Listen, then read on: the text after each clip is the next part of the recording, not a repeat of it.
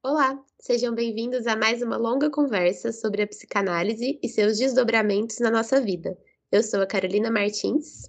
Eu sou a Roberta Rodrigues e o episódio de hoje é Quem tem medo de enlouquecer?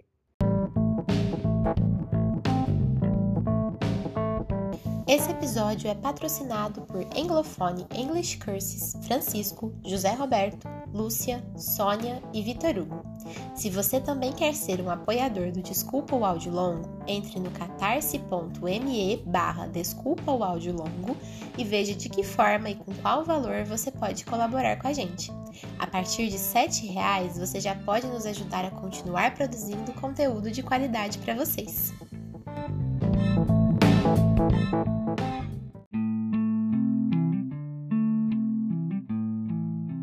Loucura.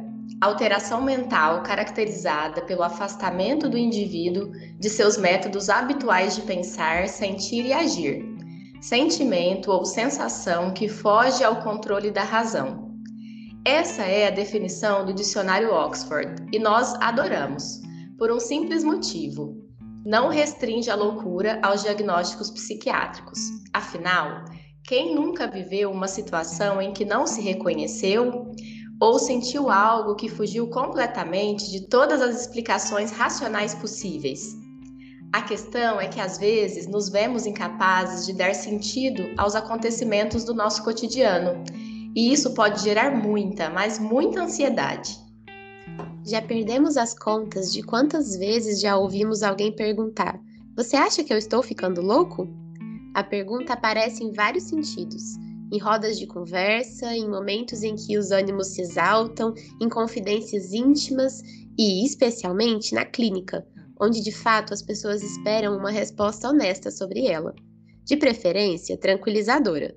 Não, você não está. Isso tudo é normal. Mas cabe aqui a pergunta de um milhão de reais: o que é normal? Se de perto ninguém é normal, como já dizia Caetano, o que fazemos com esse medo que nos aflige? Como suportar quando entramos em contato com a loucura que habita em cada um de nós? E quando não entramos em contato e só ficamos loucos, sem consciência? O que é melhor? O que é pior? Há escolha possível? No fim das contas, o que não é loucura?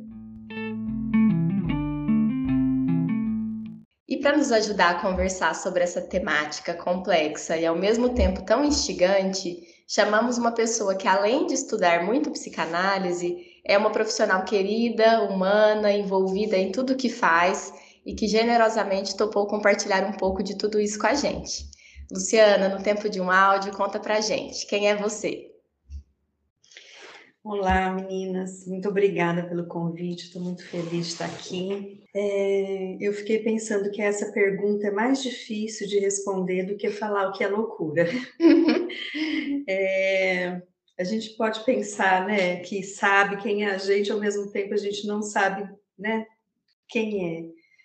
Bom, é, eu sou é, várias pessoas né? E ao mesmo tempo uma só. Então, vou tentar falar um pouco de mim. É, eu fiquei pensando assim que uma das coisas que me define, né, é que eu sou uma pessoa muito sensível. Né? Eu me aproximei da psicanálise ainda criança e estava me lembrando disso, né, me preparando para conversar com vocês. Ah, o primeiro livro que eu li de psicologia, eu acho que eu tinha uns oito anos. Eu tenho uma irmã é, nove anos mais velha, que assinava, na época, chamava uma revista chamava Clube, é, Clube do Livro, e é, ela assinava e recebia alguns livros mensalmente, né? E eu li um livro que chama Dibs em Busca de Si Mesmo, né? Vocês devem conhecer. E, e já reli esse livro várias vezes aí ao longo da minha vida. Então, essa sensibilidade que ao mesmo tempo ajuda tanta gente e ao mesmo tempo atrapalha tanto, né? Que eu acho que isso tem a ver com o tema de hoje, né? Espero poder chegar perto disso, né? Acabou me levando a sempre ser muito curiosa com relação à mente humana, né? E tanto a minha quanto das pessoas que estavam à minha volta. E aí eu resolvi fazer psicologia, né? E é tão interessante porque algumas vezes as pessoas perguntam, né? Ah, mas como você escolheu? Gente, eu não sei. Eu não tinha dúvida que eu queria fazer psicologia. Talvez isso até seja uma loucura, né? O Bion fala da certeza do psicótico, né? Bom, até hoje eu não me arrependi. E então, assim, eu sou psicóloga, é, fiz psicologia aqui em Ribeirão e fiz várias coisas, né, como psicóloga e ao longo da minha desse tempo que eu tenho 28 anos de formada. Trabalhei na psiquiatria, no, do HC aqui de Ribeirão bastante tempo. Eu acho que é uma experiência que me enriqueceu muito, né, enquanto pessoa, enquanto profissional.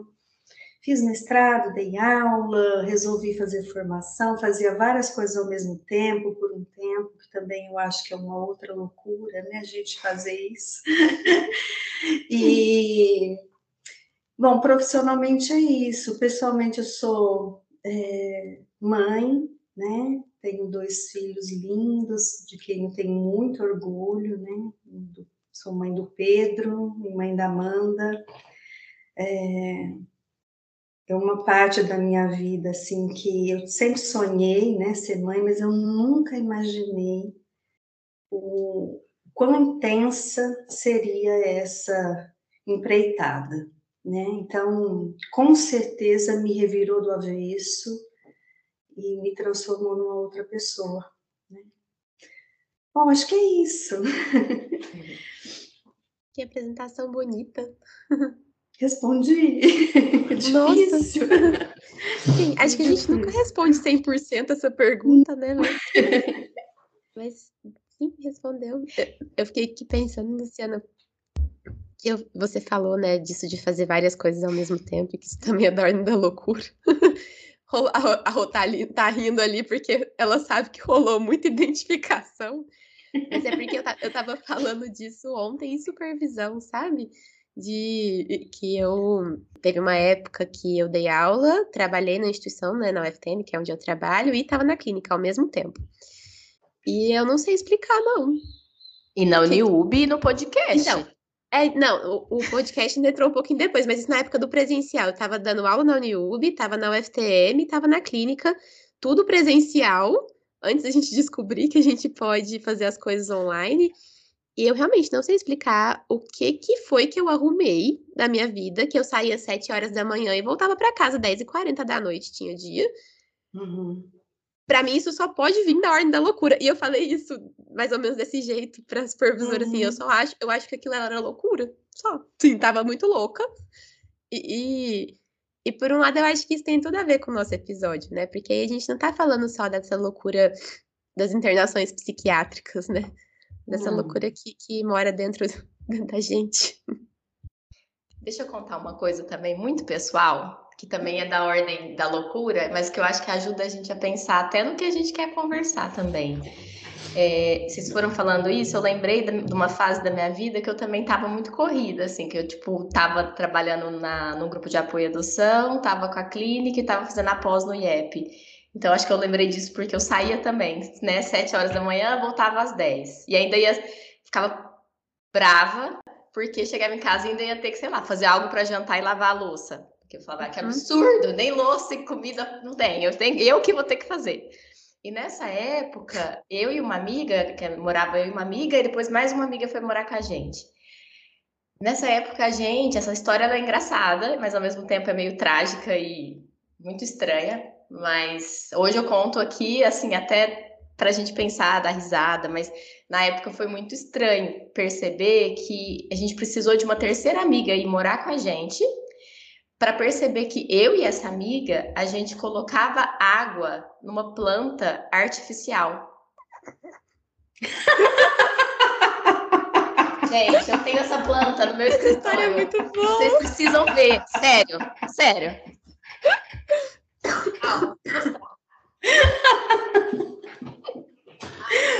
Mas que eu vou cair. Não vou mostrar, não. Vai, depois. Gente, eu tava louca ou tava? É muito bom. Muito boa. Me deu até calor, Roberto. Gente, essa história, eu já revisitei ela de tantos vértices, sabe? É, às vezes eu conto até para os meus pacientes, porque eu, hoje eu penso, gente, eu e minha amiga, a gente conta essa história e fica com vergonha, a gente acha engraçado. É óbvio que é uma planta artificial. Não tem terra. Você põe a mão, é, é de pedra, aquilo é uma pedra, né? A gente girava, a gente girava a planta, porque é uma suculenta a gente pegava as, as folhinhas dela e girava. E, ao mesmo tempo, a gente punha água.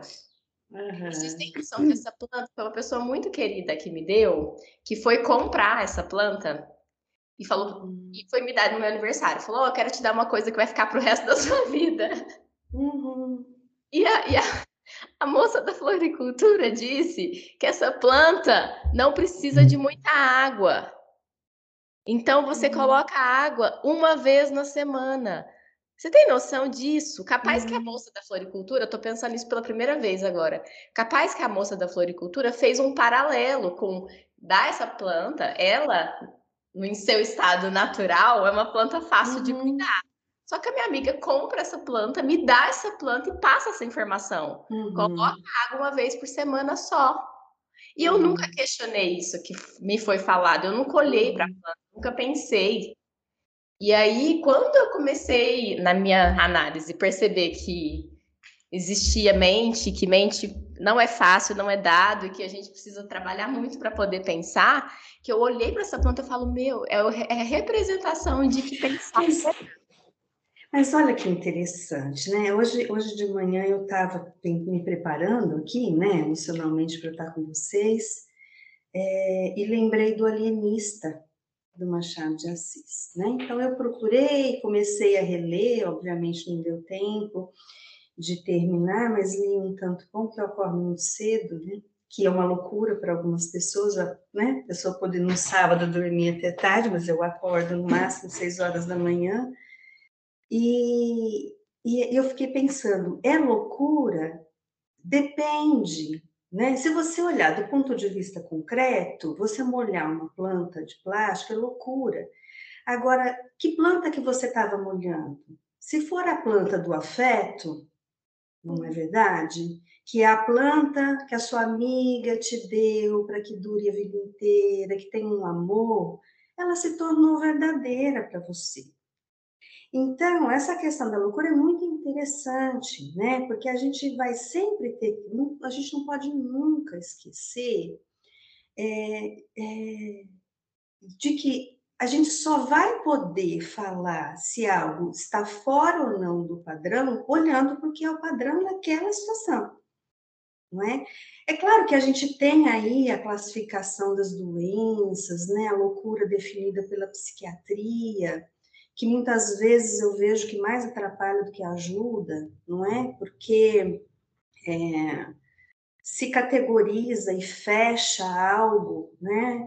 Você muitas vezes pode acabar com a vida de uma pessoa. Há duas semanas eu estava vendo um, um, alguém comentou um caso de uma criança que recebeu o diagnóstico de autista muito pequena e ela não era autista né?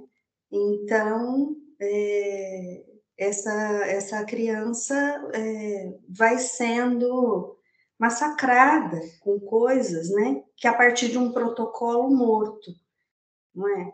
Não personalizado, porque se tivesse sido observado essa criança no dia a dia, talvez até mais cedo alguém pudesse estar percebendo quão mal aquelas situações, aquelas estimulações e terapias e estava fazendo mal para aquela criança, né? E aí, relendo o, o, Machado, né, logo no início do livro, ele, ele, ele fala assim, que o doutor Bacamarte vai analisar se aquela mulher é boa para ser uma mulher para ele, né? E ele vai olhando, então ela, ela, ela é fértil, ela é saudável, ela é isso, né? Tão desafetado, né? Que eu acho que está ali, logo nas primeiras páginas do, do, do conto, um, uma descrição do que a gente pode pensar que é, né, de fato, um momento de loucura, né? não é? Então, é, que legal que você molhou a planta afetiva e amorosamente, né? Uma representação do que ela significou provavelmente para você, né? E ainda significa, né? Porque eu estava aqui querendo pegar para mostrar, e em algum momento eu falei, não, não precisa disso, porque vai que, vai que eu quebro, não quero quebrar. Uhum. É, que bonito você ter olhado por esse vértice, Luciana, porque até então eu sempre olhava para essa história só para. Embora eu tenha dito que eu já olhei para essa história por vários vértices, converso com meus pacientes, mas eu nunca tinha olhado por esse vértice. Eu fiquei pensando nisso, porque eu já te ouvi contar essa história, e, e é sempre pelo, pelo vértice do meu Deus, que, que coisa absurda que é molhar uma planta de plástico. É porque é engraçado, né? Sim. Mas é tão bonito o fato de que sempre tem um, um jeito novo da gente olhar para a mesma situação. Eu acho que é até uma das coisas que torna o nosso trabalho tão bonito e tão único. Né? Uhum. Sim, esses dias até uma, uma pessoa recém-formada disse para mim assim que não queria trabalhar no consultório porque não queria fazer todo dia a mesma coisa, né? E eu disse, nossa, mas eu não faço todo dia a mesma coisa, mas nunca, né? não, não tem rotina, não sei a da agenda, do horário. Então, de novo, né? Para onde a gente está olhando, né? Para o concreto da agenda, é, minha vida é maçante, né? Porque é 8, 8 50 9h40, 10h30, né? Não trabalho assim, a tá, gente? Eu trabalho com intervalos para eu poder é, respirar, até mentalmente mesmo. E, e sinto uma necessidade nas férias que, que uma das coisas que me descansa muito é não olhar para o relógio. Não olhar. Eu não consigo descansar, se eu não deixar o relógio, não quero nem saber dele, né? Assim, dentro do que a minha vida permite. Mas é, a gente estava falando aí da, dessa, você falou da, da planta, um outro olhar, né? E eu também teria histórias para contar com essa história de excesso de trabalho, né? É, eu, eu, teve um período em que eu tinha é, recém-casado, não tinha filho, uh, eu fazia, eu trabalhava 40 horas no Hospital das Clínicas, no Hospital Dia. Eu acho que nesse momento talvez eu tivesse reduzido já para 30, é, fazia mestrado, dava aula na Unip, fazia formação e tinha consultório, né? E cuidava da minha casa, porque nesse momento, primeiro momento aí da vida, não tinha, né? Quem me ajudasse, sei lá, talvez uma faxineira. E, e eu trabalhava para terminar o, o mestrado, né? Aí eu já tinha saído do hospital, mas eu me lembro, gente, de trabalhar de segunda a segunda coisa que eu nunca fiz. Eu lembro de na faculdade, assim, é, eu sempre tive muito sono, então eu dormia muito cedo, eu nunca consegui estudar à noite, ia fazer trabalho em grupo na República das minhas amigas, dava 10 e meia, elas me acordavam para eu ir embora, porque eu já tinha capotado, assim, muito cedo, acordei muito cedo. E, então eu, eu, eu trabalhava, ia para o consultório, terminando, e né? Uh, na faculdade eu aproveitava todas as janelas que tinha, porque eu não conseguia estudar à noite, eu não queria estudar de fim de semana. Para mim sempre foi muito definido assim, ó, fim de semana é para descansar. A gente renovar a energia para começar a segunda-feira. E nessa história de termina, termina, termina, quando eu entreguei a minha dissertação, eu lembro até hoje, numa segunda-feira, na hora do almoço, fui na pós-graduação, entreguei, levei tudo impresso, bonitinho. Eu entrei em colapso em casa. Eu fui para casa, eu não conseguia descansar, eu não conseguia preparar a aula que eu tinha que dar à noite, eu não conseguia ligar a televisão. Eu, eu vivi um, um, uma desorganização, né? E, e eu lembro que nunca faltei de trabalho, gente, assim, eu sou super caxias com, com relação, acho que talvez se tivesse ficado doente, assim, esse dia eu não consegui dar aula à noite, eu faltei. Então, é, a, a loucura, ela pode ser vista é, em pequenos momentos, né? Então, é, é um, um momento que você finaliza algo e a gente às vezes precisa de um tempo para ressignificar aquilo. Provavelmente porque eu estava fazendo muita toca de caixa, né? Porque eu tinha um prazo para cumprir, tinha tarefa para cumprir. É... A hora que aquela que aquilo sai, né? Então não tenho mais que sentar no computador para corrigir nada, para elaborar nada eu vivi, eu, eu muito, foi muito marcante para mim isso, né? Porque eu me desorganizei. Aí me dei lá com muita culpa, direito de não ir dar aula, liguei, falei que estava doente, não expliquei por quê, porque a gente tem vergonha, né, de falar que, olha, não vou dar aula porque eu fiquei louca, hoje eu não consigo falar de ética, eu lembro que era aula, aula de ética que eu dava. E dormi, acordei no dia seguinte, vida que segue, porque tinha, né, Tomara que tenha tido um sonho de elaboração conseguido, de qualquer forma, conseguir me organizar para o dia seguinte, né? Então, a, a gente vai sempre tentar pensar o que, que é loucura a partir de um parâmetro.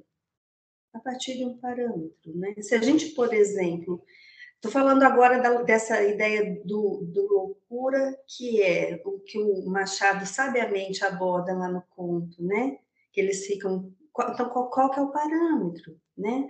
É, o, que, o que é o que destoa a tal ponto de que aquela pessoa não, não é mais tida como o normal. O normal quer dizer o que é esperado dentro de um grupo e dentro de uma cultura. E essa questão da cultura eu acho que é muito importante, né?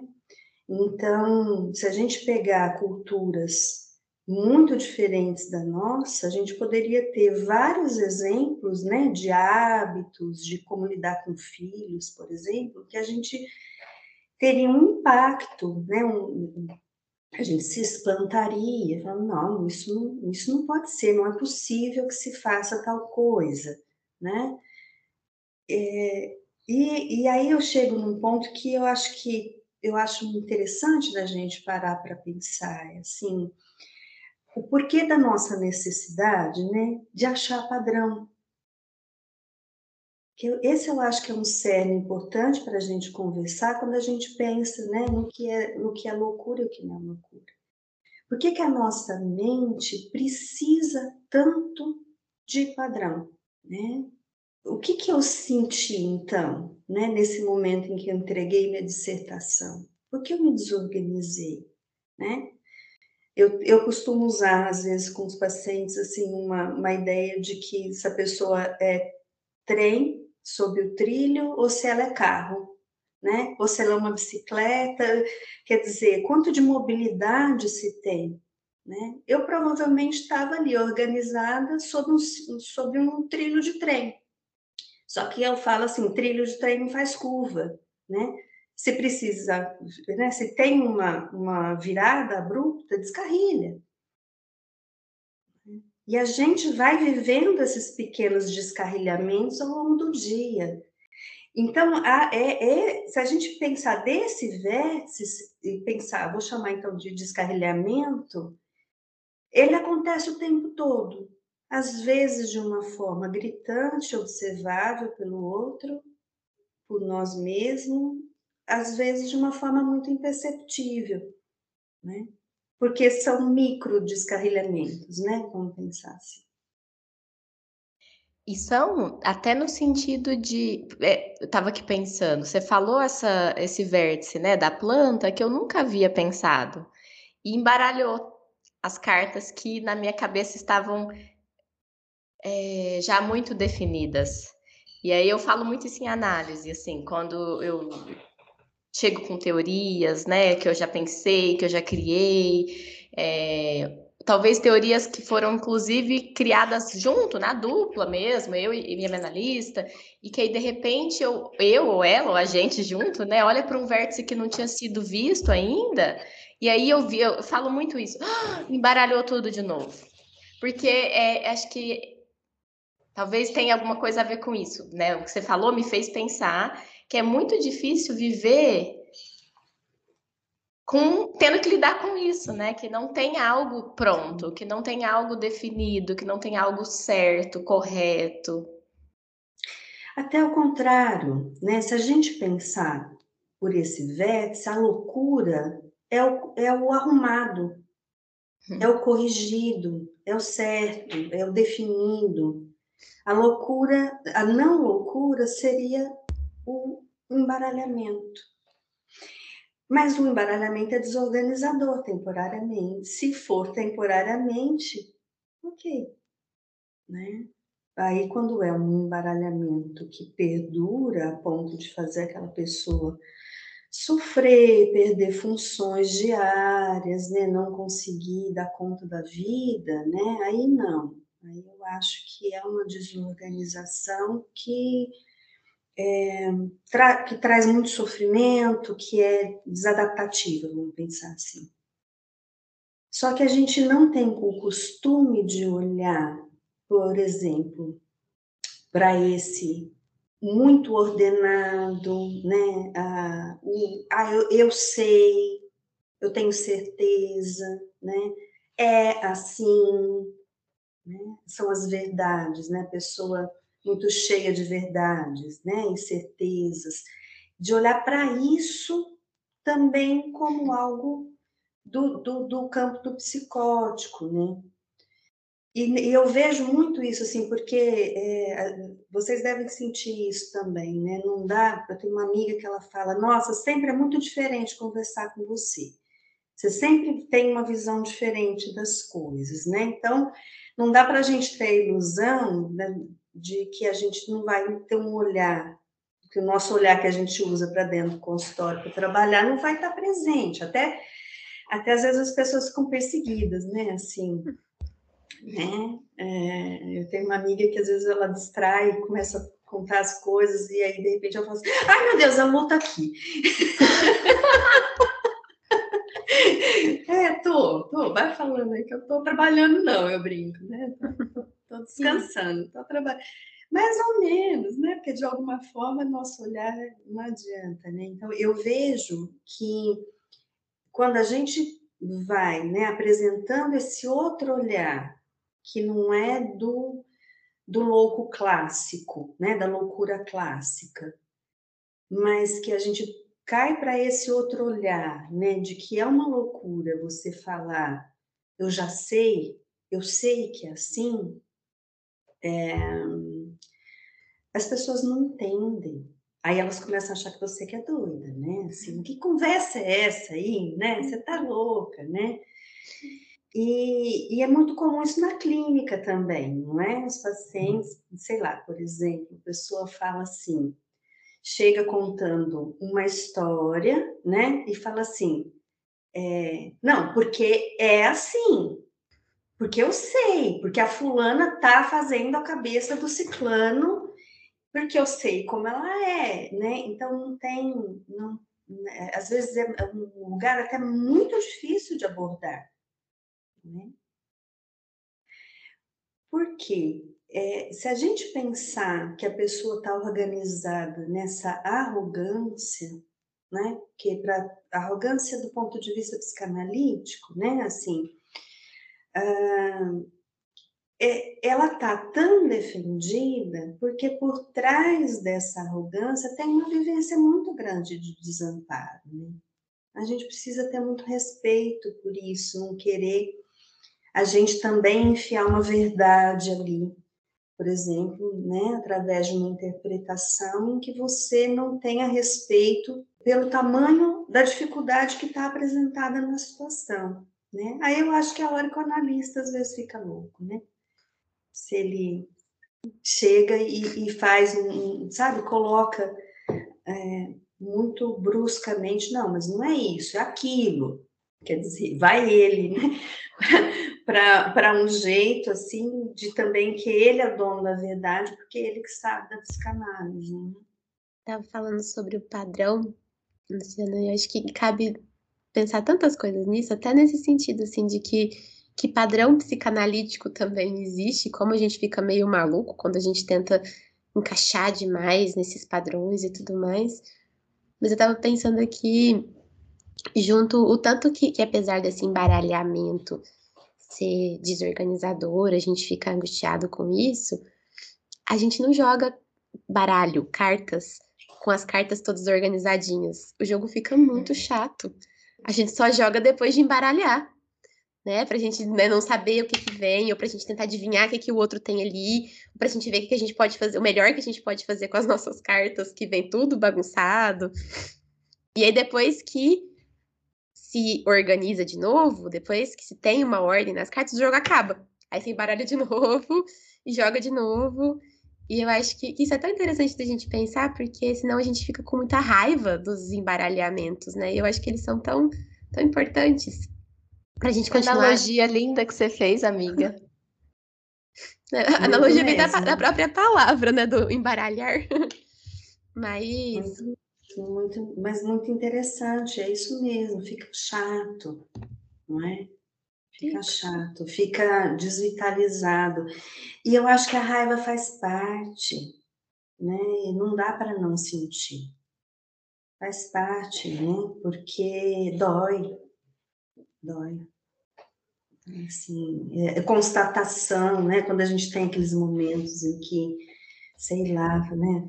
Aquela dor de que você fala, meu Deus, que besteira que eu fiz, eu queria poder voltar e desfazer. Principalmente quando vem de momentos de loucura, né? Então, que tipo de loucura? Quando a gente, por exemplo, fica muito tomada emocionalmente, por, né, por algo que atrapalha a gente pensar com mais clareza, não é? Muito, muito doído, né? A constatação é muito dolorida, né? Então dá raiva mesmo, porque a raiva é uma forma da gente tentar empurrar as coisas para longe, né? Sai daqui, não quero isso aqui de jeito nenhum. Né? Eu acho que é, talvez é, o que eu vou falar tem a ver até com o título, porque né, a gente pôs o título Quem tem medo de enlouquecer? E eu acredito que a resposta é todo mundo. Mas quando você falou, vou voltar na história da planta de novo, gente. quando, quando você falou da, da questão, né? O que, que eu estava regando?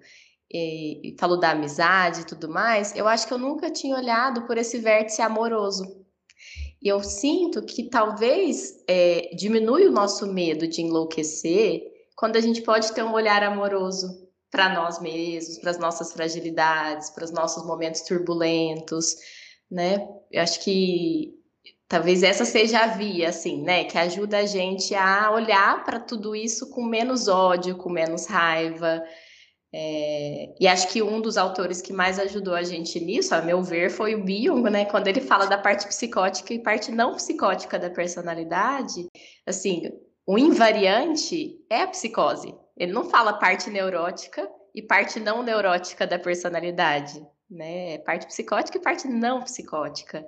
Sim. Mas é tão assustador, né, gente? Assim. Uhum exatamente assustador porque a gente começa a, a se agarrar ao padrão, entende? Então, é, se eu sou capaz de, num momento de fúria, me descontrolar e gritar com alguém, meu Deus, eu tenho transtorno borderline, né? É, nossa, estou muito feliz, né? É, eu lembrei agora do meu sogro, ele, meu ex-sogro, né, já é falecido, mas ele era muito sarrista, né? E às vezes eu chegava lá depois do consultório para jantar na casa dele, ele falava assim para mim: Quantas pessoas você já enganou hoje? Não, porque as pacientes falam, doutora, eu estou muito feliz. Não, você está maníaco. Ele tinha esse jeitão formal, assim, então. Né? E é isso, né? Quando a gente começou a estudar psicopatologia lá na faculdade, né? A gente ficava se autodiagnosticando, né? Ou mesmo lá vendo os residentes na psiquiatria, quando eu trabalhava lá no, no Hospital Dia, que começavam um tirar sarro no outro com os diagnósticos. Então, essa, essa ideia de que tem os normais e os loucos, né? É, não tem a piada também que fala qual que é a diferença entre o, o, psiquiatra e o louco? É que o psiquiatra tem a chave, né? Então, quer dizer, é a piada, né? O xiste, ele vem para lidar com uma angústia, né? A angústia de que, hora que a gente vai estudar, né? Como dizia Freud, a diferença é, muitas vezes não é de, quanti, de, de qualidade, sim de quantidade, né? Então, quer dizer, a gente vai se vendo ali nas patologias. E isso causa uma angústia, eu preciso me colocar do lado dos normais, então eu nego que aquelas coisas todas existem dentro de mim. Quando o Bion vem com esse texto, né, que é, acho que assim, muito, muito lindo, né? Toda a teoria dele, mas lá logo no início dos trabalhos, ele tem essa, essa coragem de falar isso, né? De que a gente tem um núcleo psicótico atuante, que é isso que eu estava falando, é o dia inteiro perceptível, não perceptível. É, as, é, essas no, as nossas partes estão funcionando o tempo todo, né? Com predomínio, com de uma ou de outra. E a, eu acho que tem um super pulo do gato, assim, nessa, nessa formulação dele, porque ele tira, né, ao meu ver, essa ideia do, da estrutura, sabe? Né? Então, ou você. É, o que, que é eu estou chamando de estrutura? É, bom, você é psicótico, né? Então, você tem um diagnóstico de, é, de esquizofrenia paranoide, ponto. Quando você ganha o diagnóstico, né, pronto, você é aquilo, né? E, o, e, todo o risco que se tem de se definir as coisas dessa forma. Isso é importante para a medicina, é importante, não é? Uma pessoa que tem um diagnóstico de esquizofrenia, de transtorno bipolar, né? Não sei mais qual diagnóstico, ela vai ter que ter um cuidado medicamentoso, né? é, que é diferente de alguém que tem um episódio de depressão maior, que né, trata e pode ser que nunca mais tenha. Então, do ponto de vista médico, isso tem sim né, a importância e o valor. Do ponto de vista do que se pode fazer com isso, né? Pra, principalmente para a gente, né? Para a gente poder trabalhar é, com quem é, né, aquela pessoa, né? Eu comecei hoje o episódio falando, nossa, como é difícil a gente falar quem a gente é, né? Eu vou buscar marcadores aí, né, concretos e talvez psíquicos também, porque é o jeito que eu também me olho. É, mas eu sou muitas facetas, eu tenho muitas facetas, eu sou muitas pessoas, né? Então, eu sou uma Luciana eu brinco sempre assim, que antes de eu ser mãe, né, é, ingenuamente eu falava daquelas brincadeiras que se faz assim, ah, você é capaz de matar de alguém? Não, imagina, de jeito nenhum, né? Então a Judy Foster naquele filme O Quarto do Pânico, vocês já assistiram? É um, é um filme muito, muito bom, eu acho. Assim, ela que dirige, ela, ela compra uma casa ah, que tem um quarto do pânico e ela mora com uma filha que tem diabetes.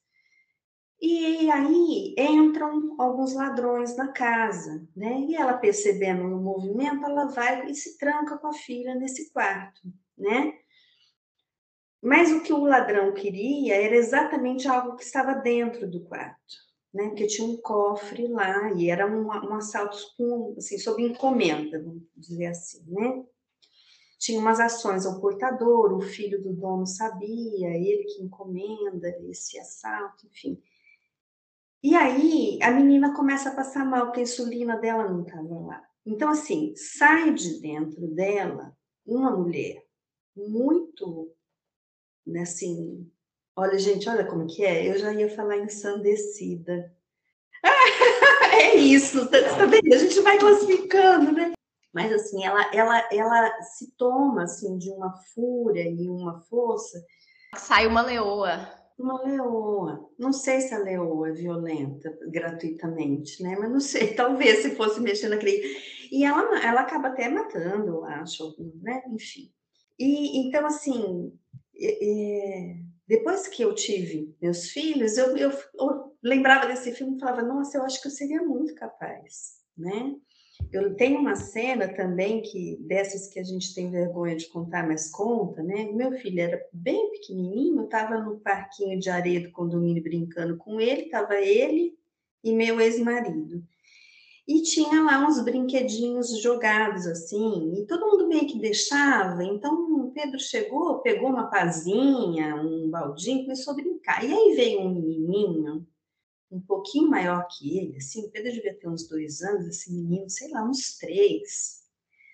E começou numa fúria arrancar as coisas da mão do meu filho e falava assim: é meu, é meu. A hora que eu vi, gente, eu tava falando assim para ele: é teu, por que, você deixou jogado? Não sei o que. Aí o, o meu ex-marido, que é tão sarrista meu pai, virou para mim e falava assim: quem é o adulto? Quem é o adulto? Porque era uma brincadeira que a gente tinha vocês lembram do, é um, de um outro filme, aquele Uma Noite no Museu? Que tinha um macaquinho que ficava atazanando o guarda, né? E aí o, o presidente lá que tinha acordado vira para ele e fala assim: quem é o humano? Quem é o humano? Então, quando a gente ficava muito doido, né? Com alguma situação ali com o Pedro, que era uma criança super cheia de energia, a gente, a gente se ajudava às vezes falando assim: quem é o adulto? Quem é o adulto? Nossa, mas isso é só um parênteses, isso é muito maravilhoso. Muito, é muito. Quem é o adulto? Porque eu tava brigando com o menino, gente. Então, é, é um exemplo corriqueiro de um momento em que se perde a condição, né? A sanidade, né? Durou segundos, tá? Talvez tenha durado muito menos do que o tanto que eu demorei para contar. Então, assim, é, poder se olhar com essa, essa, a partir desse vértice que o Bion traz, né, de que a nossa mente não é uma coisa ou outra, mas que a gente é tudo junto ao mesmo tempo, né, e claro, né, com mais condição de continência, com menos condição de continência, com mais condição de digerir a emoção a ponto de que isso não saia numa ação, que isso possa ser percebido, transformado em algo que não seja ah, atuado, que, que ganhe nome, que seja simbolizado, né? É, isso vai dando a diferenciação, né? Isso varia, tá? Quero ressaltar, isso varia, vai dando a diferença de é, sob domínio de qual dessas partes a gente está a cada momento. Né? Parece que eu estou nadando nas suas palavras, Luciano, assim, de, de, de, pensar um monte de coisa e como está sendo bom te ouvir.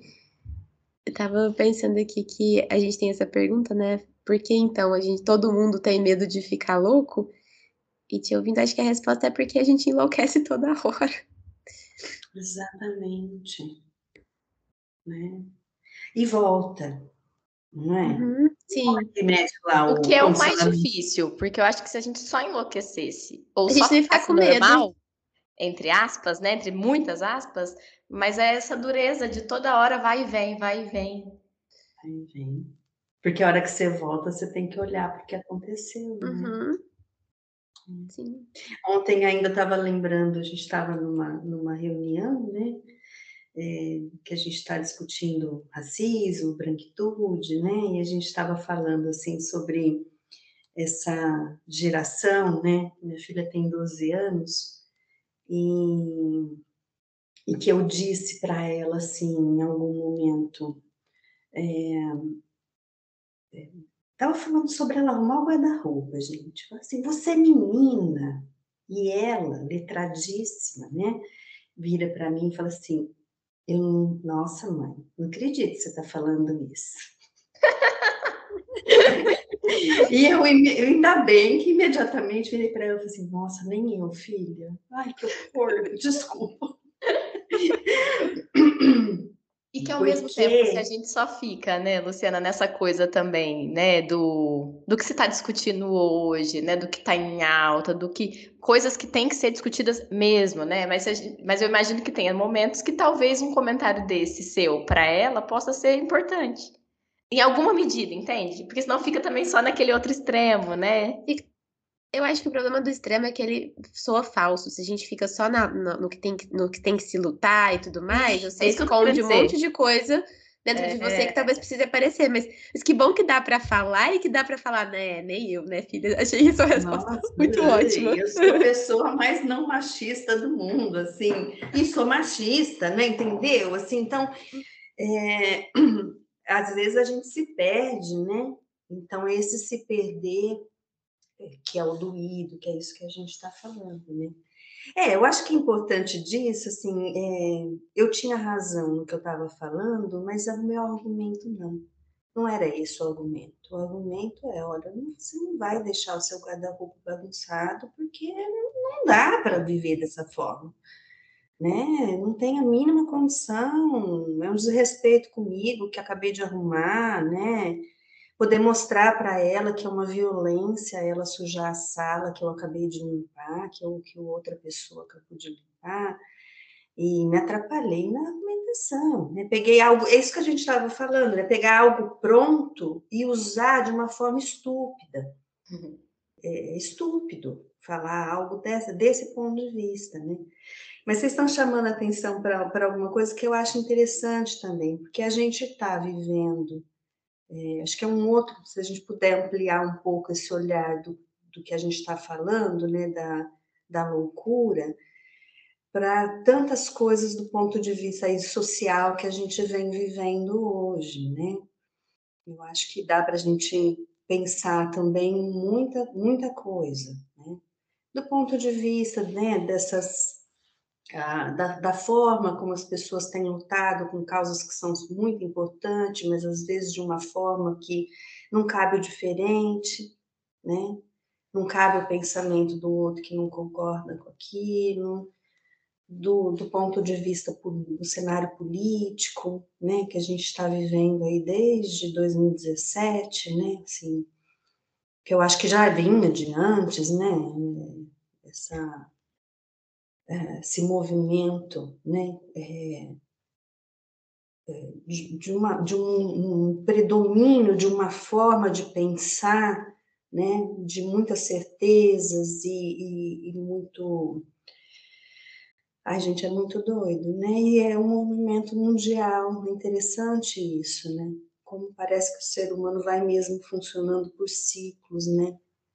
Sabe o que eu estava pensando? É, num, não sei se foi filósofo, um psicanalista, que algum tempo atrás eu ouvi falando sobre o quanto a gente tem dificuldade de fazer síntese, né? Que a gente fica muito da tese e na antitese, na antítese, e a gente não consegue fazer síntese.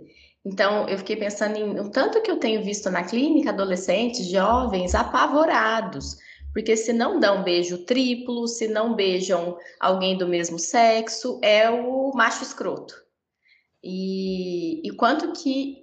Lógico que acho que isso é um movimento reativo ao quanto que a gente foi preconceituoso por muito tempo, ainda somos, tá tudo isso dentro da gente, né? Mas ir para o outro extremo não vai adiantar, né? Talvez adiante no sentido de movimento, mas também tem muito sofrimento, né? E, e o quão difícil é fazer síntese. E, e aí eu lembrei também é, de uma coisa que uma vez me contaram, de um caso, de um, acho que alguém contou para uma amiga minha que é psicóloga também me contou. Era um psicanalista contando um caso de um paciente muito psicótico, assim, num funcionamento muito psicótico. E aí ele chega no consultório e a pessoa acho que tinha uma, uma cozinha, não sei se era a mesma casa, alguma coisa assim. E esse paciente chega no consultório, deita no divã e fala, né? Nossa, eu tô com, tô sentindo tanto cheiro de lanche. Você estava fazendo um lanche? E aí o, o, analista, ao invés de começar a interpretar o que, que será que estava querendo dizer, ele fala assim, eu estava fazendo um lanche. Porque ele, ele conta nesse dia, nessa aula, que aquele paciente estava vendo algo do ambiente, né? ele estava lendo algo do ambiente no sentido de estou na realidade, né? E aí eu não vou não é valorizar, mas eu não vou dar essa resposta concreta para alguém que não consegue muitas vezes ler a realidade concreta. Então, se a gente no consultório também não faz essas sínteses, fica um negócio não ajuda também, porque senão fica só na, no padrão. De novo, padrão é interpretar. E, e eu fico aqui pensando que quanto mais inseguro a gente tá, mais, menos síntese a gente faz, mais a gente tenta entrar no padrão a todo custo e mais a gente fica batendo martelo nas verdades que a gente acha que sabe, né? Porque até em relação ao cenário político, é, ouvi uma pessoa falando uma coisa que eu achei tão interessante, porque a, a, o que a gente vê é cada um mais reativo que o outro, todo mundo muito reativo. E aí uma pessoa que apoia o atual presidente fala assim, ah, como é que você sabe que o outro que tá ali, né, nos holofotes vai ser melhor? E a pessoa respondeu assim, eu não sei, eu sei que assim tá muito ruim.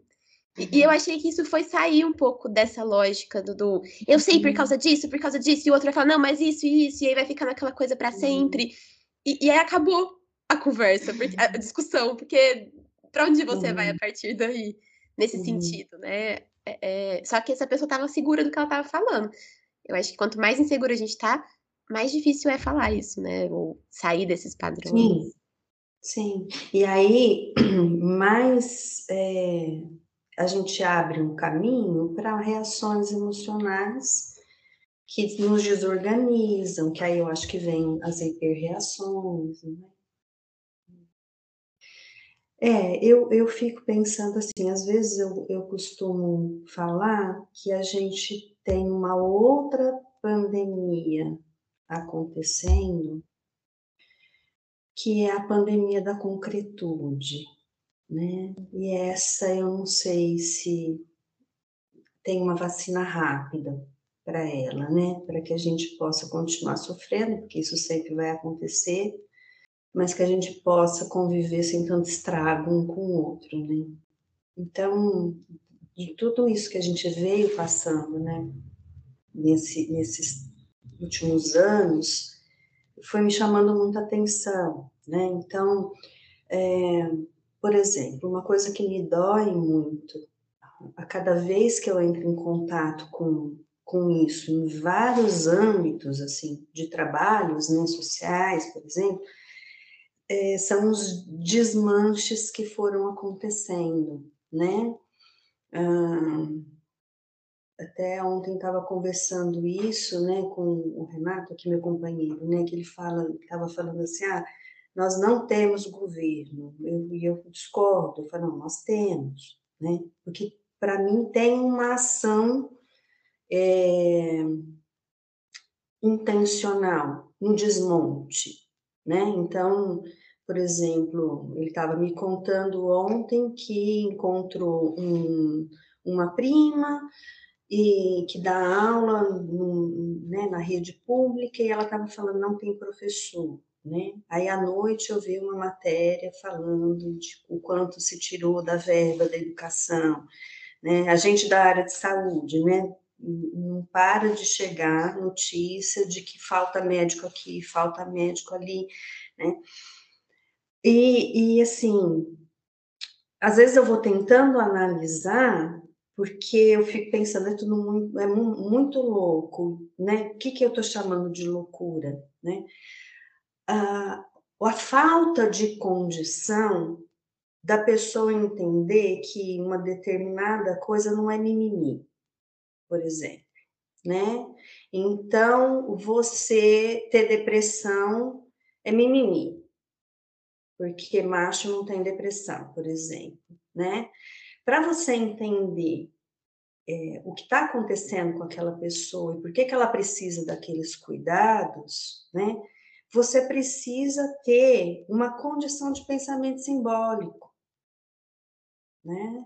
É, eu estava ontem ajudando minha filha a mandar uma tarefa lá de história, né? Então ela estava estudando sobre é, questões indígenas aí no, no Brasil. Né? E o professor colocou dois twitters para elas discutirem, né? Um falando que índio era vagabundo, que índio é, não pagava imposto, uma coisa nesse sentido, o outro o contrário, e era para eles debaterem, né, a respeito disso, né. Então, para você poder entender que se o, se o que até a resposta da segunda pessoa, né, que se um, um índio ele está inserido na, na numa cidade com carteira de trabalho assinada, pagando imposto, talvez ele, ele, ele não seja mais originalmente o que ele deveria ser, que ele está fora da etnia dele, né? É, eu achei tão bonitinha as respostas dos colegas, gente, porque isso era no chat, sabe? Lá. Eles têm 11, 12 anos, né? Então eu fiquei feliz, porque eu falei, olha, eles estão conseguindo ter um pensamento complexo, porque a, a fala do adulto que estava lá falando, Índia vagabundo, pede esmola, não paga imposto, né? Então, é, é um pensamento que vem de uma concretude. Porque para entender né, é, esse contexto social, né, cultural, é, por exemplo, uma coisa que me irrita muito é ouvir, do ponto de vista religioso, que índios, já ouvi isso muitas vezes, são seres não evoluídos espiritualmente. E aí as pessoas esquecem que elas estão falando isso a partir de um parâmetro. Que, qual, por que, que é o nosso parâmetro? Branco, católico, espírita, sei lá qual, qual religião que for, porque eu já ouvi isso de pessoas que seguem várias religiões. É o, é o padrão? É o evoluído? Né? Porque ele acha que o sol é Deus? Não. É, e, e, então, assim, é, a gente está com muita dificuldade de conversar. Esse, esse eu acho que é o grande efeito colateral disso tudo, né? Aí entra no que a Carolina estava falando, né? Um é fusivo demais de cá, o outro é fusivo demais de lá. Desde a da última eleição, né, eu não sei se estou certa ou se estou errada, mas eu comecei a tentar é, observar algo e nem sempre consigo, mas para tentar pensar assim, é, isso é uma conversa? Eu respondo, né? Porque se isso aqui não for uma conversa, eu não quero, não quero responder, não quero conversar. Hum, nem tudo que tem duas pessoas falando, nem toda cena que tem duas pessoas falando é um diálogo. Né? Porque para ter diálogo precisa ter permeabilidade, não concordância.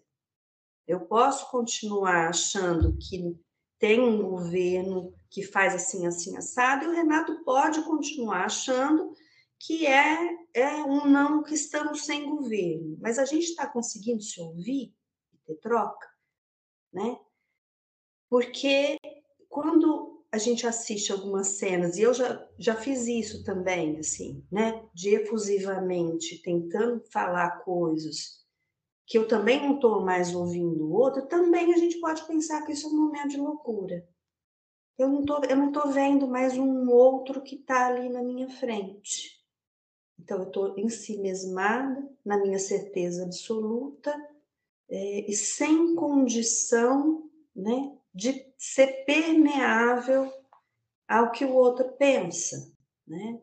Essa para mim é uma grande epidemia, que nós estamos, talvez não sei se pandemia é demais, mas nós estamos vivendo um surto disso. Uau. É. Que vontade de colocar acho que o episódio inteiro, mas principalmente essa parte do que você disse, assim, num monte de holofote pelo, pelo mundo inteiro, sabe? Pode ser no Brasil, eu me satisfaço com o Brasil inteiro.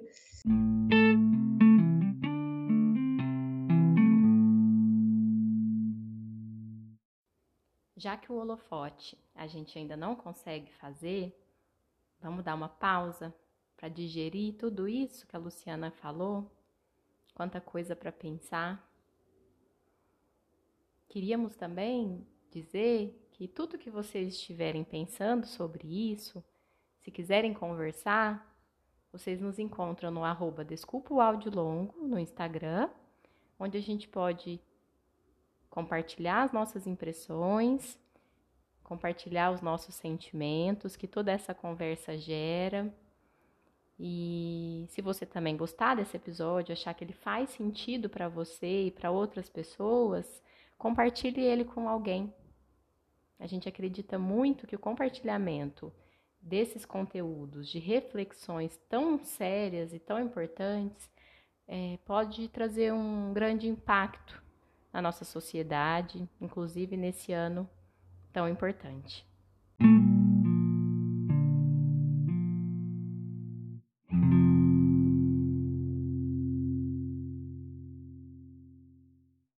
Agora, de onde está vindo isso tudo, né, gente? Eu fico às vezes tentando me responder. Eu não sei se está certo ou está errado. Eu vou elocubrando algumas coisas, não é?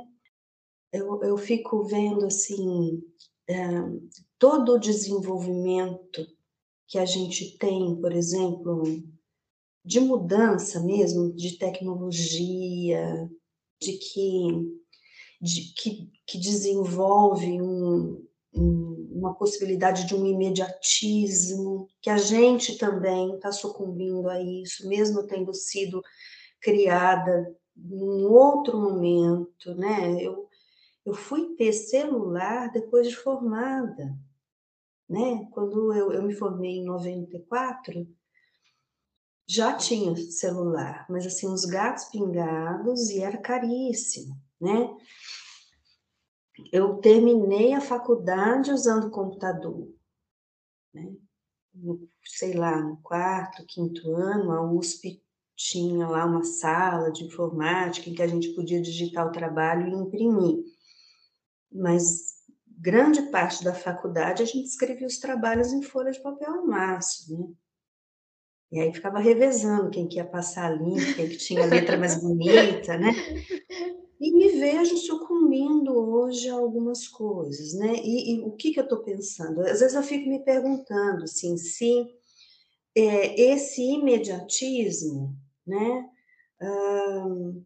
não, não rouba das nossas crianças, vou falar delas porque eu estou pensando em desenvolvimento, a capacidade de sonhar. E a gente sabe que é da capacidade de sonhar que vem né, uma mente tridimensional, uma mente com capacidade de simbolização. Né? Acho difícil uma teoria que não vá falar algo parecido com isso, com linguagens diferentes, né? Eu tenho uma cena para contar para vocês que eu acho assim, foi muito significativo para mim. Uh, a gente tem muitos bichos aqui em casa, né? Eu gosto muito de bichos, meus filhos também. E aí entra meu lado doido que não sabe falar não, né? Na pandemia foi, foi bom até, né? Hoje minha casa aqui comporta, mas assim, é, minha, minha irmã brinca, tua casa tá um zoológico, né? Porque eu tenho três gatas, tinha duas porquinhas da Índia, uma morreu faz duas semanas, a gente está ficando, fica triste de ver a outra sozinha, porque elas são seres gregários, mas ao mesmo tempo, nossa, não aguento mais bicho.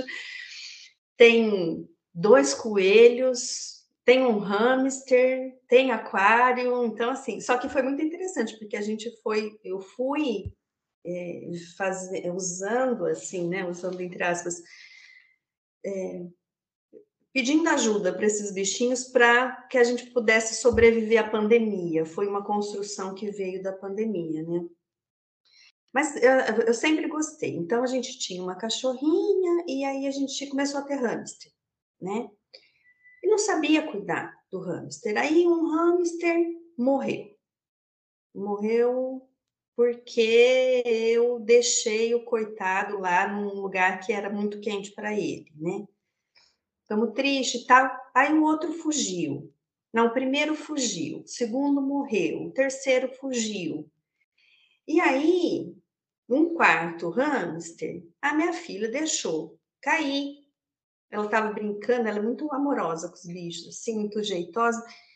E aí a, a, a, moça que me ajudava estava com ele e a Su falou assim, ah, Lu, eu assustei. Ela falou assim para mim, porque eu, eu perguntei, né? Eu falei, nossa, como é que ela ficou, né? Porque ele, ele sangrou, assim, ela era pequena, devia ter uns seis anos. E aí ela falou assim, então, ela falou assim, ah, tudo bem, compra outro. E foi um, um choque para mim. Eu falei, o que, que eu estou fazendo? Né? O, o hamster não é um bicho descartável, né? Isso é algo gritante, que nos choca, que, que acho que qualquer pessoa teria se impactado. Mas e as outras coisas que vão acontecendo no dia a dia, né? Que a gente vê muito no consultório, não é? Assim, é, eu lembro algumas cenas, assim, que eu posso contar que eu acho que são exemplos disso, assim. Eu, uma pessoa que chegou à porta, eu, né, uma consultora numa casa, né, então ela tinha a chave do portão, né, mas a porta para a sala de espera estava fechada, e eu, a cena que me veio foi de carrinho bate-volta, não sei se vocês são dessa época, que tinha uns carrinhos, punha pilha e batia no, na parede, virava, andava para o outro lado, batia, voltava, né, ela entrou, eu atrasei um pouquinho para chegar no consultório, ela, depois ela me descrevendo, entrou, viu a porta fechada, virou para trás, voltou, saiu, foi, estava indo embora. Eu cheguei, ela estava saindo do carro, com o carro. E essa época era celular, eu liguei para ela, não tinha mensagem. Falei, ah, eu vi você indo embora. Falou assim, ah, você não estava. E era uma, uma pessoa que tinha uma dificuldade enorme de ficar só. Ficar só, né? É, precisava ficar muito. Eu tenho, eu tô, eu tô juntando é, várias pessoas numa só, porque isso é recorrente, né? É, dificuldade de ficar longe dos pais, então de ficar pendurada no telefone com a mãe ou com o pai, de pessoas que liga o namorado, a mãe, por exemplo, ligou, a mãe não atendeu, ela morreu. Então, entende? Assim, é um pensamento muito linear, né? É, outra situação que é comum no consultório, essa história do WhatsApp, né, gente? Assim, não respondeu, né? É, não responde, namorado, ah, tô ficando com o mocinho, mandei uma mensagem, ele não respondeu, ele não, ele não quer mais saber de mim. Né? E vão tirando conclusões, né, que são muito malucas, né, assim, eu lembro até de uma vez que eu, eu, eu comecei a deixar, usar o WhatsApp, aí deixo aqui o, o WhatsApp aberto no computador, e eu não lembro porquê, ou se minha filha estava com meu celular, mas enfim, alguma situação em que ficou lá os dois risquinhos azuis, né? E a pessoa falava assim, mas você leu a mensagem, né? E aí uma conversa foi, foi assim, olha, como você pode saber que eu li? Ler é um ato mental. Eu posso abrir a mensagem aqui agora e não ler. Eu não sou dois risquinhos azuis, não é verdade? É, eu, eu preciso parar, ler. E por que, que eu falo que é ato mental? Porque eu preciso prestar atenção no que eu estou lendo. Quantas vezes a gente não começa a ler alguma coisa que a gente volta cinco vezes o parágrafo?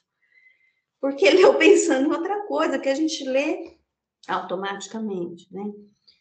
Então, essa, esses outros exemplos que eu estou dando, né, que eu acho que, eu tô, que é isso que eu estou chamando de epidemia, de pandemia, de surto, sei lá que nome dá para isso, né, mas que eu vejo, assim, o quanto que isso está prejudicando a compreensão é, de coisas e, e acaba tendo é, um resultado muito negativo, por exemplo, para você montar um CAPS, gente.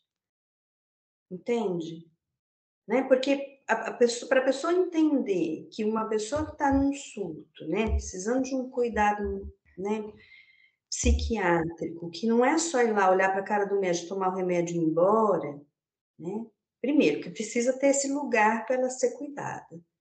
E que o cuidado, ele é extremamente complexo, né? E por isso que precisa de várias modalidades para que se resolva em qual delas a pessoa pode se beneficiar mais e ser cuidada por vários vértices, né? E aí a gente entra, né, na equipe multiprofissional, não é? é se você fala, não, isso aí é mimimi, Não é verdade? Assim, é, qual o sentido que eu tenho de fazer um projeto, né, de saúde pública, né, de saúde mental, em que se investe um, um tanto muito bom de dinheiro para que essas pessoas possam ser ajudadas. Uhum. É só um exemplo disso que eu estou querendo falar, assim, né? Luciana, fiquei pensando, será que isso é da cultura, né? Assim, como algo que acontece agora, né, localizado nesse tempo e espaço, uma epidemia, uma pandemia que está acontecendo agora, ou isso é da humanidade? Os dois. dois. Eu acho que a gente vai talvez falar não de natureza, mas de intensidade. Não é? É, eu fiquei pensando nisso, assim, de que a gente tem é, ferramentas contemporâneas que aumentam tudo isso. Até essa coisa, assim, do, do, do todo mundo estar tá conectado com todo mundo o tempo todo e rápido, as notícias chegam muito rápido.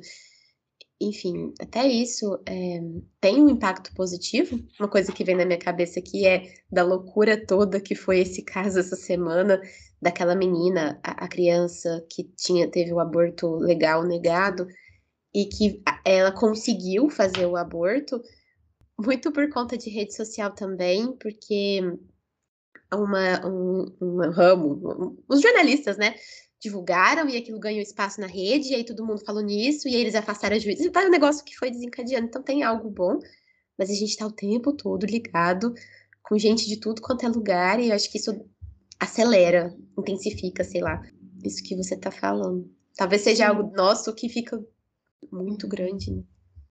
É, ontem eu fui dormir muito triste com essa história, porque eu fiquei pensando assim, por qual vértice que a gente vai observar, e eu vou falar alguma coisa que eu espero que vocês não me escutem que, como eu ouvi e li do ponto de vista religioso. Quer passar longe desse, dessas certezas absolutas, né? Mas eu fiquei pensando assim que é, comemorar um aborto de um bebê que está com sete meses já é negar até o que, que vai sobrar dessa experiência na cabeça dessa menina. Eu estava falando de novo com o Renato, falando que eu não sei o que, que é pior. Porque o, o, o que deveria ter acontecido né, é ter esse aborto ter sido feito lá no início. Né? É, ontem ainda a, a Débora Medeiros, que é quem está dando consultoria né, sobre essas questões raciais e para gente, ela estava falando de uma cena de uma criança pequena que na escola passa por uma situação assim de racismo, né? E ela estava falando assim que tem uma questão temporal importante porque essa criança sofreu ali e vai sofrer no futuro, porque ali, quando ela é chamada de preta, ela ainda não sabe todo o contexto histórico que está envolvido. Então, esse sofrimento ele tem um tamanho. Quando ela lembrar disso, reviver isso no momento em que ela entender o que, que foi o colonialismo no Brasil, todo, né, a questão do, do, da escravidão, vem também um outro sofrimento. Né? E eu fiquei pensando nessa menina. Né? É, o que, que eu estou querendo dizer? Quando a gente só comemora que a gente conseguiu que uma lei hum. seja cumprida e que eu concordo com ela, a gente faz uma negação, podemos pensar se isso não é uma loucura, de que tem uma catástrofe que já aconteceu. E que essa menina precisa ser cuidada. Né? Por quê? Porque ela já viveu sete meses de uma gravidez que não devia ter acontecido, nem o abuso, nem a gravidez. Então, longe de mim falar que, né, como eu li ontem, falas terríveis escritas assim, né, de que, de que é pecado, que é assassinato, que né, todo o uso político que vai sendo feito contra, né, né porque tem, tem esse, essa questão que a Carolina está falando da rede, que vira uma rede de apoio, que eu acho importantíssimo, né, e aí tem toda a distorção maluca que vem, né, vira uma rede de ódio também, né, que alimenta, né, então quem defende o aborto nessa situação é tudo louco, assassino, e, e aí vão vindo as definições, né? Não é isso. Mas não dá para a gente pensar que uma catástrofe aconteceu. Não dá para negar isso, né? Então, assim, pensando na sua pergunta, eu quis colocar minha opinião antes de respondê-la. É... Eu sempre falo assim, ó, tudo depende do uso que a gente faz. Por exemplo, né, a gente está aqui gravando um podcast, né, com a ideia de, né, de que esse nosso bate-papo possa é, enriquecer a gente, que eu acho que já está enriquecendo, estou gostando muito de estar aqui com vocês. É, eu estava ouvindo a Denise Zanin, ela fala algo que eu repito, né? Que é assim, eu estou pensando coisas que eu talvez não tivesse pensado se eu não estivesse aqui agora conversando. É, então é um, né? E que vai ser difundido por uma rede, né? Que tem a ver com, com que pode ser usada para um enriquecimento, para, né? Então, por exemplo, meu filho gostava desde os quatro anos de jogar Minecraft. Ele queria, ele é muito fuçado e ele começou desde muito pequeno ver vídeos no YouTube, porque esses YouTubers ficam jogando, gravando a tela, né, e vão falando e narrando. E ele aprendeu inglês sozinho. Ele, ele foi para a escola de inglês, não tinha a mínima paciência né? Aí já é uma outra questão, que eu acho que é um ponto de loucura dele, assim, que eu falo, meu Deus do céu, vai lá aprender. Uma hora você vai ter que aprender a gramática. Não vai ter jeito, né? Assim, porque, não é porque tem que aprender, porque ele quer fazer X, Y, Z e que ele vai precisar disso. Então, assim, é, ele fez uma imersão, né, numa rede aí, no YouTube, que trouxe um ganho, Agora, se não tem um corte, se não tem uma delimitação, se não tem um contorno, isso também vai trazer prejuízo, não é? E tem tido muitos casos de crianças com fobia social, né? Eu tenho uma, uma pessoa que, que me contou assim que a, a pandemia começou, a filha estava lá com uns nove meses, oito, nove meses, muito assustada, ficou muito fechada, né? E que ela nunca tinha visto outra bebê, e que mais, um pouquinho maior, quando começou a sair de casa, ficou trancada mesmo, tá, gente? Assim, tipo, um ano trancada. Assustou, falou assim, tipo assim, começou, o que, que é isso? né? É, chamou as crianças do parquinho de mãe, existem pessoinhas, olha só, né? Então, tem crianças que, que usaram da internet nesse período para continuar tendo uma rede de relação social. Né? Só isso. Agora, não, não poder ter esse retorno para, não, então agora a gente volta, né, retoma para encontrar pessoas, aí começam a aparecer também uh, os danos, né? Então, se, sempre eu acho que depende do uso. Né? Na época lá de, sei lá, 1400 e alguma coisa, a pessoa podia se alienar numa biblioteca, lendo livro, não querendo conviver com as pessoas. Nossa, mas livro é uma coisa boa. É. Né? Com certeza, livro é melhor do que eu ficar com a cara enfiada no meu celular jogando Candy Crush. Porque não tem pensamento, né? Um, é uma, um comportamento ali, um, é compulsivo, ele promove a compulsão, né? Então, não é nesse sentido que eu estou equivalendo. Tô, tô, né? Então, o livro tem uma condição de nos levar para um mundo simbólico, né? Estou pensando só do ponto de vista da alienação. Uhum. Ai, essa, essa conversa está tão boa, ainda que seja para falar de coisas tão difíceis, mas quando a gente consegue pensar, dá um alívio, né? Ao mesmo tempo que não dá, né? Ontem eu estava falando para minha analista, falei para ela que eu queria fazer sessão todo dia. e aí, é, ela sempre, sempre que eu aumento as sessões, nunca é impulsivamente assim, né? ela, ela não deixa, eu gostaria. mas ela, ela, ela, e ela virou para mim e falou, mas por que, que você quer vir mais? Aí é, né, chegamos numa conversa que foi Por que, que eu queria? Ainda brinquei, falei, não, eu não queria vir sábado e domingo, não. Eu queria vir cinco vezes por semana para conseguir pensar tudo. Óbvio que não vai ter como, né? E aí ela me deu uma resposta muito legal, que ela falou: é, mas quanto mais a gente pensa, mais a gente pensa. Não tem fim. Não.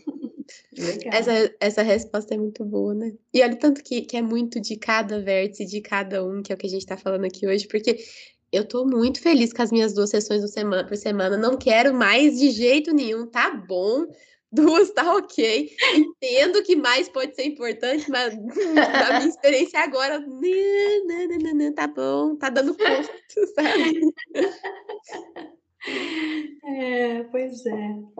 É, a gente não pode esquecer, assim, é, de, né, vou terminar aí falando, né, de quanto tudo é relativo, né, e, e, e poder se debruçar para tentar entender a complexidade das coisas dá muito trabalho e exige um tanto de desenvolvimento mental que precisa ser cuidado para que aconteça, não é? é? Precisa de um cuidado ativo nos tempos de hoje, tá?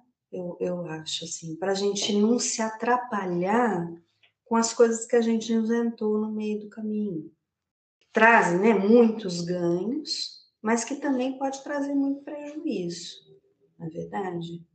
Eu acho que a gente pode ir para nossa caixa de Pandora.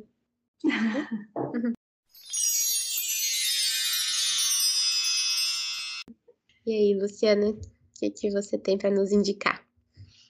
Então, agora eu estava me lembrando aqui é, de um livro que eu achei muito interessante, não é da psicanálise, mas dá para a gente fazer uma, uma ponte, é, pelo menos eu fiz quando li, que chama O Mundo é Plano, uma breve história do século XXI. É do Thomas Friedman e ele vai contar sobre como, como alguns desenvolvimentos tecnológicos foram influenciando uh, a humanidade, as relações, né?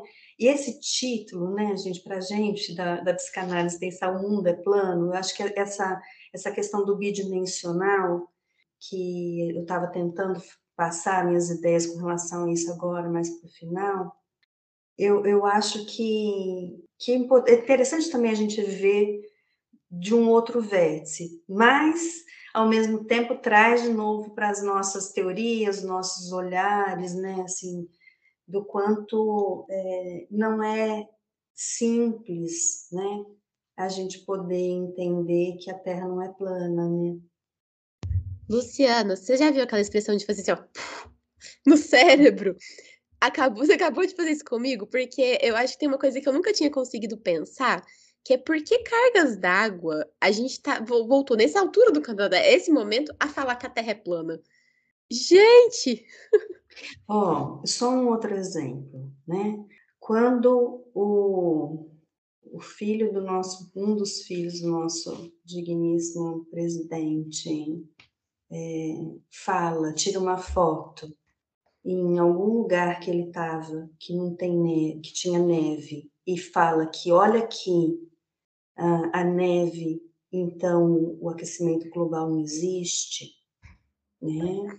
É, é um exemplo tosco, grotesco de por que, que as pessoas acham que a Terra é plana, né? Eu não sei se ele estava sendo irônico ou se ele realmente acredita no que ele, no que ele fez, no que ele disse, né? Porque a gente nunca sabe se isso está sendo é uma manipulação ou se é um atestado de. de Ignorância. Ai, obrigada. Eu ia falar uma coisa tão feia. Porque, gente, aquecimento global é um conceito abstrato, entendeu? É um conceito abstrato. Se estava menos 52 graus e hoje está menos 50, é a mesma coisa que se estava 38, hoje está 40. É, é, é, essa, isso que eu falei que se não é uma pandemia, se não é uma, um vírus, se não é, né?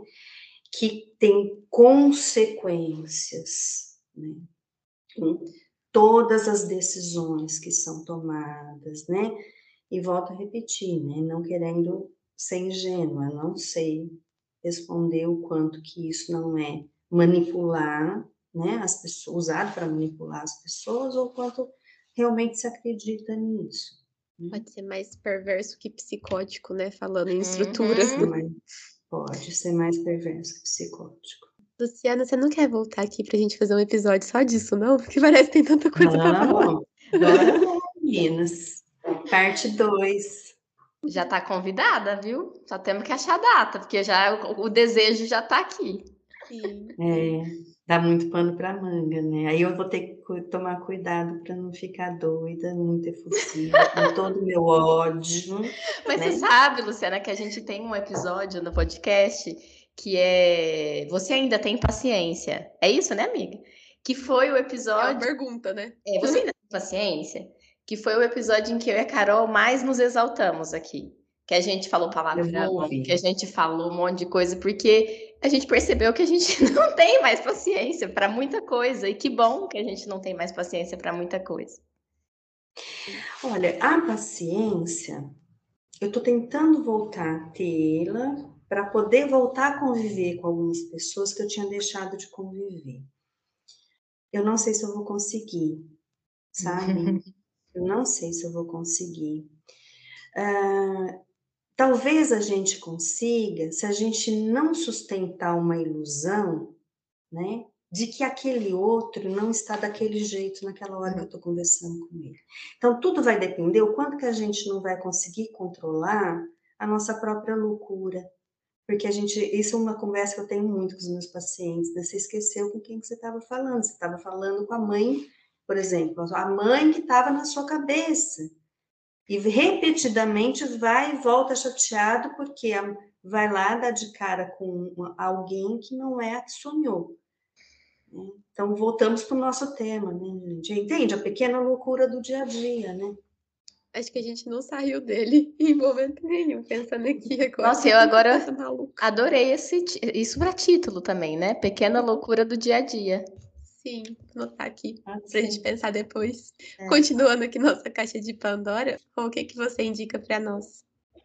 Eu pensei algumas coisas, mas as que eu tinha pensado antes eu nem vou falar, assim, só uma que eu vou falar. Mas eu pensei durante o, o episódio, assim, por rumo que a nossa conversa foi tomando, de episódios que a gente já gravou, que eu acho que tem tudo a ver. É, vou indicar dois, além desse que eu já acabei indicando, né? Que é o Racismo e Eu com Isso, foi nosso terceiro episódio. Tá incrível, sim, tá bem bonito. A gente conversou com duas pessoas muito sensíveis e que generosamente toparam compartilhar histórias de vida muito duras, muito difíceis. E o outro foi, é, eu pensei no menos debate, mais diálogo, que é um episódio que a gente fez com a Letícia Trombini, que trabalha com facilitação de diálogos, e que ela estava explicando a diferença entre debate e diálogo. Né? Porque até debate, que a gente pensa como algo bom, né? no sentido de, de debater ideias, é uma lógica muito diferente da, do diálogo. Então, a gente fala muito no episódio sobre isso. E uma última indicação, que essa eu vou manter, é, e vou até ler a letra da música é a música da Pete, Teto de Vidro. É, fui no show da Pete agora há pouco tempo que ela veio no João Rock e o show dela com o Nando Reis estava incrivelmente lindo. E aí, assim, é até difícil ler essa música ao invés de cantar a música, né? Mas eu não vou fazer isso com vocês, então eu vou ler. Olha a letra dessa música, Teto de Vidro, é que eu nunca tinha reparado tão, com tantos detalhes depois Aliás, reparei ontem, né? Lembrei dessa música enquanto estava olhando o roteiro. Que é Quem não tem teto de vidro, que atire a primeira pedra.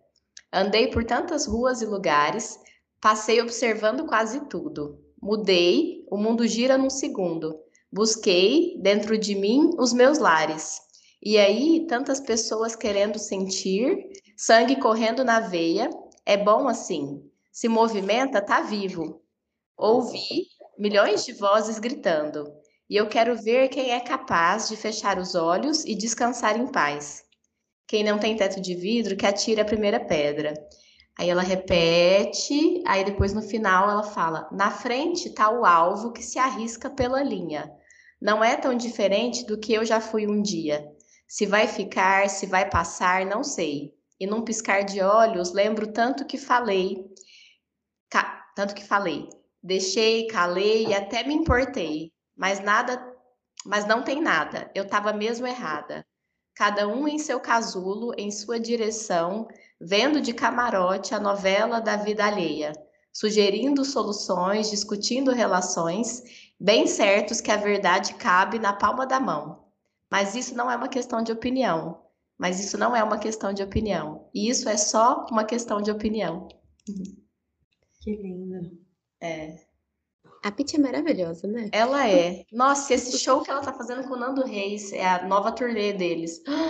Tá lindo, lindo, lindo. E você, Carol? O que, que você indica? Eu tenho é, uma indicação que foi uma coisa. A primeira coisa que veio na minha cabeça quando a gente pensou nesse tema, que é uma música que todo mundo que fez psicologia já ouviu alguma vez na vida, que é dos Mutantes, que é a Balada do Louco, que ele fala, também não vou cantar, ainda mais desse jeito. a música é maravilhosa, né? Mas acho que a frase mais assim é: Eu juro que, que é melhor não ser o normal. E eu acho que, que é muito assim. É bom a gente lembrar dessas coisas de vez em quando, porque a gente fica querendo ser normal. E aí eu lembrei também de uma frase da Ana Sui, que é essa psicanalista que tá bombando nas redes sociais atualmente, e ela é também muito boa. E ela fala assim que é, é normal é normal querer ser normal. Loucura é conseguir. Que eu acho que é muito do que você estava falando, né, Luciana? Assim, de que, que loucura é essa de, de, de tá tudo dentro dos padrões, que é o, o do Simão Bacamarte, do, do, do, Machado de Assis também, que é outra indicação boa que você deu aí no começo do episódio, uhum. do alienista. É, é, é uma coisa pra gente pensar. Acho que a gente vai encerrando.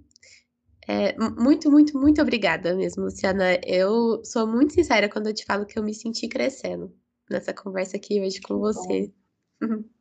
E é muito louco a gente perceber que a gente, a gente nunca tá crescido o bastante, assim, sabe? Aquela coisa de pais, a gente vê muito isso, eu vejo muito isso em filme, né? Não tenho filhos não, e não vivi isso com os meus pais, de ir anotando a altura na parede. E acho que nesse episódio, nesse podcast, a gente tem percebido tanto que a gente está crescendo, assim, desde que a gente topou fazer um, um, uma terceira temporada de psicanálise, de chamar psicanalista, psicólogo, porque, nossa, a gente está pensando tantas coisas que a gente não teria pensado, nós duas, aqui. Uhum. E, sim, então, muito, sim. muito, muito obrigada, Luciana, por ter vindo. Eu que agradeço a oportunidade. É o nosso trabalho é muito solitário também, não é? E, e é, é, é, tão enriquecedor a gente poder bater papo, trocar ideia, compartilhar um pouco das, da forma como a gente vê o mundo, né? Então, essa proposta de vocês, assim, né? De, não, não é uma aula, né? É, é, é para a gente conversar e, e, realmente eu senti assim, olha, foi uma super conversa, né? Gostei da, dos complementos, gostei da oportunidade de poder é, ir pensando enquanto eu falava também, né? É, por exemplo, eu fui dormir angustiada com essa questão da menina e acho que hoje, falando com vocês, eu consegui dar um outro contorno, porque eu tinha pensado que ontem eu não tinha conseguido, né? Talvez mude de novo depois de uma próxima conversa, né? Então, é, muito, muito, muito legal esse espaço que vocês criaram. Fiquei, estou saindo daqui instigadíssima a ouvir todos os episódios, né? É, é algo para mim muito novo o podcast, confesso, né? É, eu não tenho o hábito de ouvir, né? Eu escuto livro para vocês terem uma ideia. Olha que interessante, né? É, tenho é, colocado para ler livro em voz alta. Eu ponho o fone, fico fazendo as coisas que eu tenho que fazer e muitas vezes vou paro de ler, que eu, eu leio no celular e ouvir. E, mas o hábito do podcast não está na minha vida ainda. Então, eu, eu acho que espero que saia crescida também nesse sentido daqui, sabe? De me abrir para uma coisa nova, né? Muito interessante. Seja bem-vinda ao mundo dos podcasts, então. Obrigada. Obrigada, Luciana. Tchau, tchau. Tchau.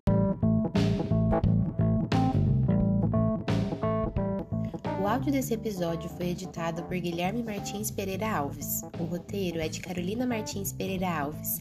A revisão de roteiro é de Roberta Rodrigues de Almeida e a apresentação, montagem do episódio e edição final é de Carolina Martins e Roberta Rodrigues.